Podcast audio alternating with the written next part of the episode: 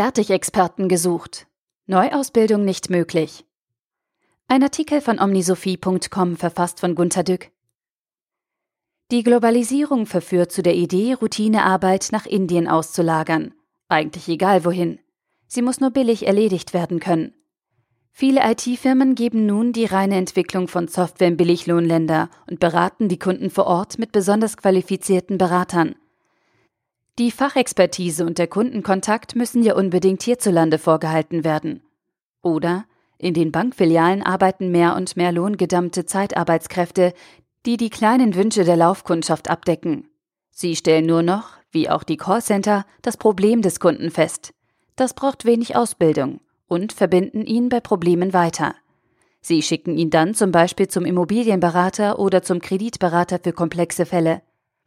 Es gibt also, ganz schwarz-weiß auf den Punkt gebracht, in solchen Fällen keine Mittelschicht mehr. Nur noch Routine und Hochexpertise. Diese Argumentation kennen Sie ja von mir. Dieser stete Hinweis, dass bei der Arbeit das Mittlere abnimmt.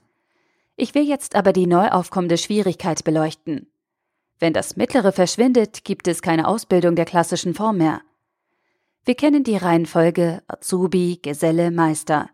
Nun ist es aber in der IT oder in der Bank so, dass es im Extrem nur Angelernte, Indien- oder Callcenter verbinden, und Meister gibt. Ja, und eben keine Ausbildungsbrücke dazwischen. Wie wird eine Zeitarbeitskraft, die am Bankschalter nur noch freundlich Routinerat geben soll, zur Kredit-, Firmenfinanzierungs- oder Immobilienkoryphäe?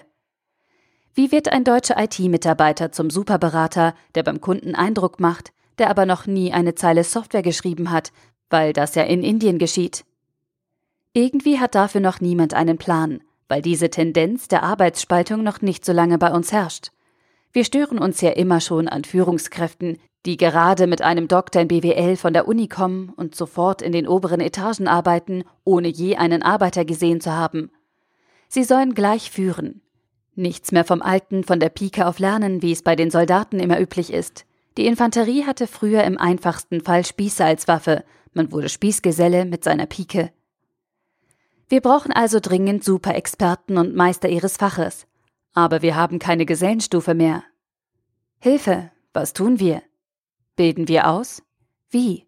Aber das kostet doch viel von dem Geld, das wir durch Indien und Zeitarbeiter eingesackt haben. Sollen wir das wieder hergeben? Nein, oder?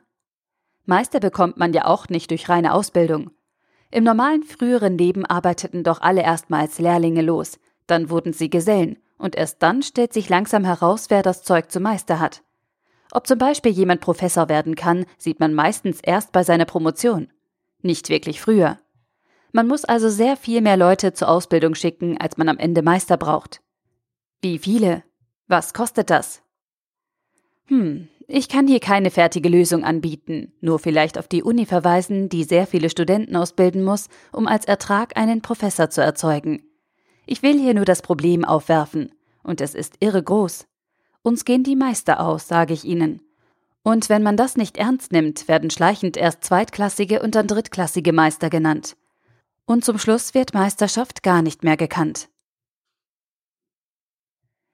Der Artikel wurde gesprochen von Priya, Vorleserin bei Narando.